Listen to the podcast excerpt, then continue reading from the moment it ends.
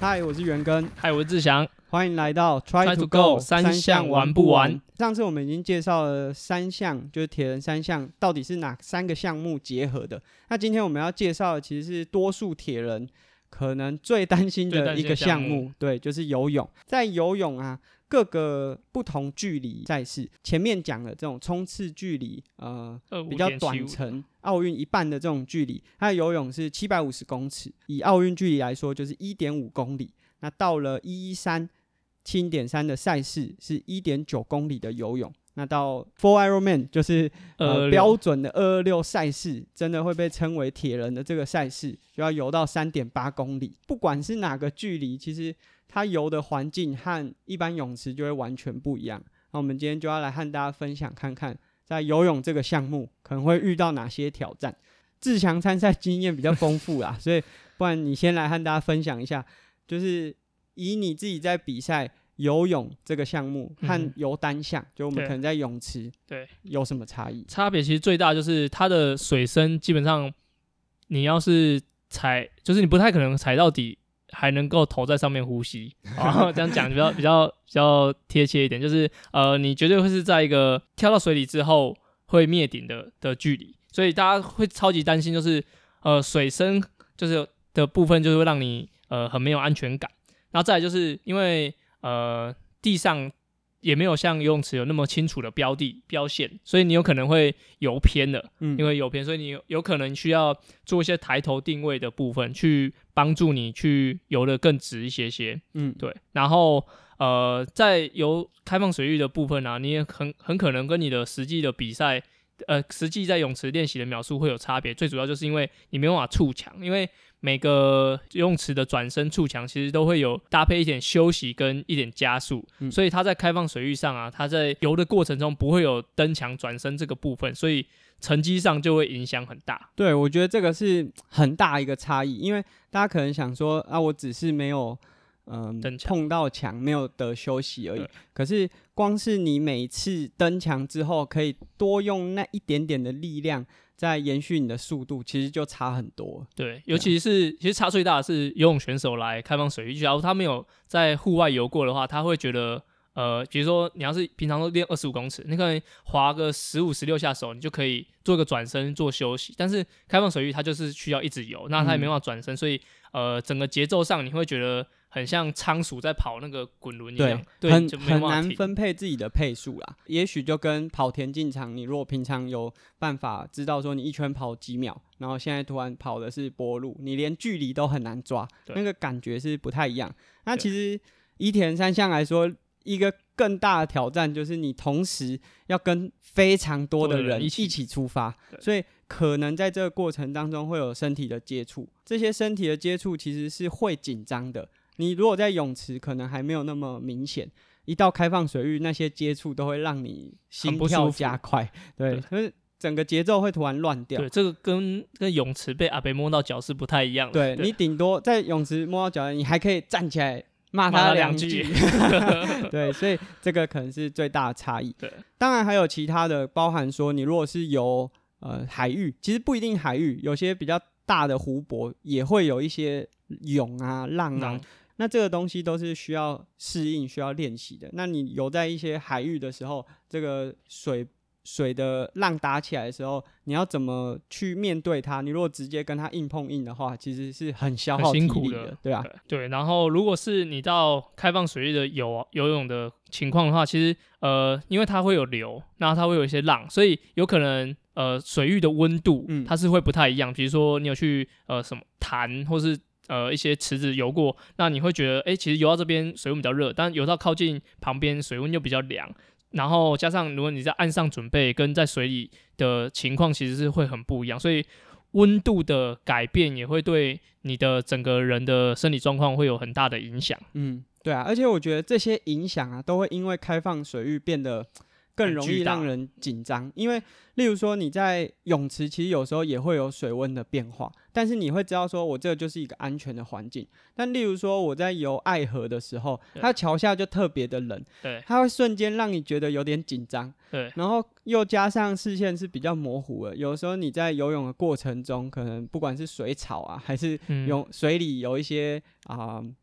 树枝生物、落叶，你你有时候即便它不是会活动的东西，你你碰碰到它，你会紧张，那你可能踢脚会多两下，花手会多两下，那节奏就会被破坏掉。所以我觉得，以由开放水域来说，它除了就是这种很深看不清楚这之外，它的一些状况都会让你变得比较容易紧张。游泳来说，它其实是整个三项赛开赛的项目，第一项，对，那其实很多人会问说，为什么要把游泳放在第一项？志祥，你的想法是什么？其实有几个观点啊，就是一是你在游泳的时候，其实它是比较有危险性的。那就是在体力充沛的情况下，大家一起进行游泳项目，它的救生人员啊，然后你的选手会比较谨慎一点点。因为如果他是摆在第二、第三项，那因为下水的人时间分开了，那介护的人可能他没办法很专注在呃介护每个人的的安全上，所以摆在第一项是比较好的。但如果说像是已经先进行单车或跑步，那再进行游泳，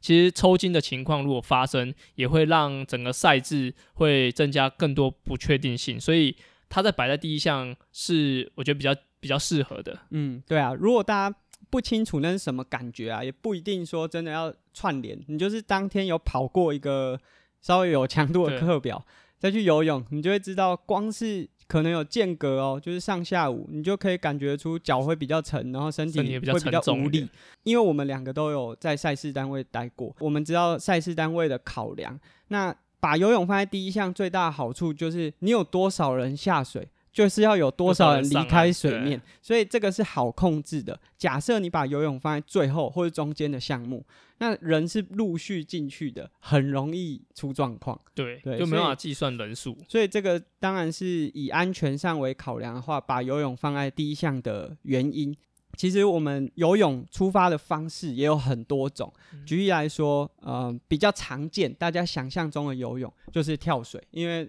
我们在泳池看到的比赛都会是跳水出发跳台。出发。那比较，例如说 ITU 的比赛也蛮多都是用跳水出发的。嗯，那还有哪些出发的方式啊？其实还有就是呃沙滩式的出发，就可能它会在呃岸上，就可能离水面大概有到两到三公尺的位置，然后有一个标记线，大家就是在线上做准备，然后鸣枪后从沙滩就是奔入海中，然后进行出发，然后再来就是国内会比较。常看到就是有水中出发，像比较经典的赛事就是爱河，它就是会从大让大家都到水里准备之后，然后鸣枪，然后出发，就是大家俗称的水中出发，就是这三种，就是跳台出发、沙滩出发跟水中出发。其实以出发方式来说啊，即便是就是同样的出发方式，它的路线不同，也会影响你整个就是在比赛的过程中的状态。就例如说，你的位置是比较靠内侧还是比较靠外侧，很多都会影响到你在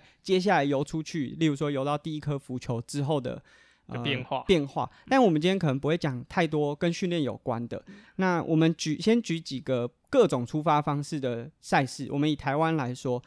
呃，梅花湖就是用跳水出发，还会利用浮台，然后让选手在跳台上。沙滩出发的话，可能就是像安平，安平就会利用沙滩出发的方式，选手分批的进入水中。水中出发就是像刚刚讲的爱河，爱河你可能需要在水上面先漂浮一阵子，对然后等到要开赛前，鸣枪鸣枪，然后才开始进行。那其实每一种出发的方式啊，它都非常的重要，因为这个会取决你光是出发的这个关这个关卡，就会让你决定接下来游泳是顺的还是不顺的。对，那举例来说，如果你比较不习惯跟人家一起接触，这种跳水出发的，如果你排在前面，那你很可能一出发之后就会被人家压下去。那另外像是呃沙滩出发的话，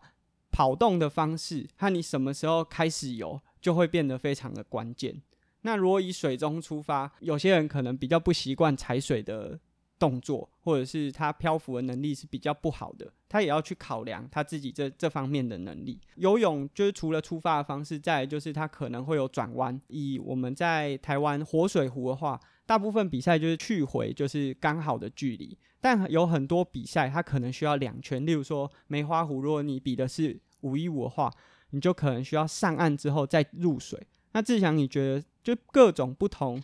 的比赛方式有什么样的差异？其实最主要就是呃，你在游的时候，你身体是水平的状态。然后如果说你只有游一圈，然后起来之后，你跑到转换区，其实就是从水平转回垂直，那就可以进行单车项目。那但是如果是要进行两到三圈的游泳的话，你会从水平，然后你会快速的要变成垂直的状态，加上跑动，然后其实你会有一点软脚，然后血液循环的部分会比较不顺畅，然后你又要再跳回去水里，其实。蛮多人都是游上岸，但跑的时候还好，但你跳进水里的那种喘的感觉，还有身体的无力感会很重。所以，呃，如果你有可以了解赛事的一些比赛的模式的话，建议就是可以先在自己练习的时候就可以先试试看，比如说游泳，那游到对呃泳池的对面，然后起来小快走，然后再再入水，可以去模拟这个情况，就可以让你比赛的时候比较不会慌张，然后让你整个人的状态是比较。可以掌控的，嗯，对，就是这种跑要需要上岸的，只要跑啊，跑的时候，尤其是在观众的呐喊之下，你都会跑得特别快，就是很嗨，过嗨。然后下水再重新进入到水里开始游，你就会后悔，我刚刚应该不要跑这么快，英雄变真的非常痛苦，就是你会喘到好像溺水这样子。那这种各种不同的赛事进行的方式，都会影响到你的训练和。你在规划这个比赛节奏的时候，需要注意什么？志强有没有什么，不管是国内还是国外的赛事，有没有什么游泳赛段是让你特别印象深刻的？呃，有两个，就是一个就是在泰国的比赛，然后它刚好是选在上流，就是你需要坐船，然后到上流，然后往下开始游。那大给大家一个概念，就是现在的游泳池的世界纪录可能是十四分多，一千五公一千五百公尺，十四分多。然后那个比赛从上流游下来。每个人平均都大概十一、十二分，所以就是你只要轻松游就可以破世界纪录的那种感觉。所以每个人在游的过程其实都就是节奏都很快，然后像刚刚讲都很容易过嗨。那如果说那个情况，它它的下它的上岸点是在河的中间，所以你可能在前一百公尺、两百公尺，你就要先定好位，说上岸的位置在哪边。如果你过头了，你可能就会像。就是像游激流池那样，你要逆游上来，然后可能对不会动，就像跑跑步机这样，这样原地这样。所以这是有趣的一个场景。然后第二个就是，呃，如果你是资深玩家，你可能有听过，就是台湾某个单位，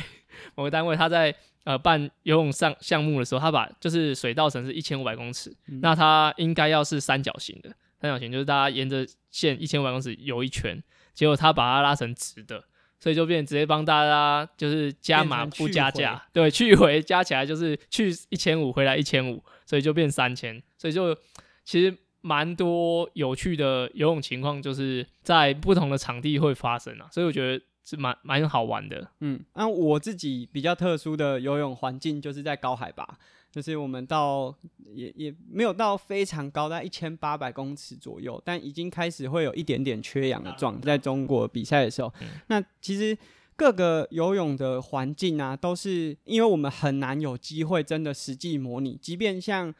我们在台湾已经有很多各式各样不同的水域，还是会有很多状况是你没有办法克服的。那最好的方式就是，你除了日常训练要做的扎实之外。比赛赛前如果有机会，就是可以先下水去试一下，让你了解不管是水温，然后水下的状况啊。还有一个就是，我觉得有些人是怕看不到，但是看得很清楚，有的时候也蛮恐怖的。对，就是如果像我们有的时候啊，我有去大溪地比赛，他们水就是清澈到大概十公尺底下你都看得到，可是因为有点太清楚了，你就会。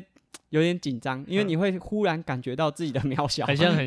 而且游起来很像悬空的感觉。对对对，所以在这种环境啊，都是你越早提早确定自己的比赛会在什么环境，你可以先有心理准备。那游泳基本上就是整个赛事里面最容易让入门的选手产生恐惧的一个项目。那我们今天介绍游泳项目，在下一集我们就会介绍自行车。那我们今天节目就到这边，拜拜，拜拜。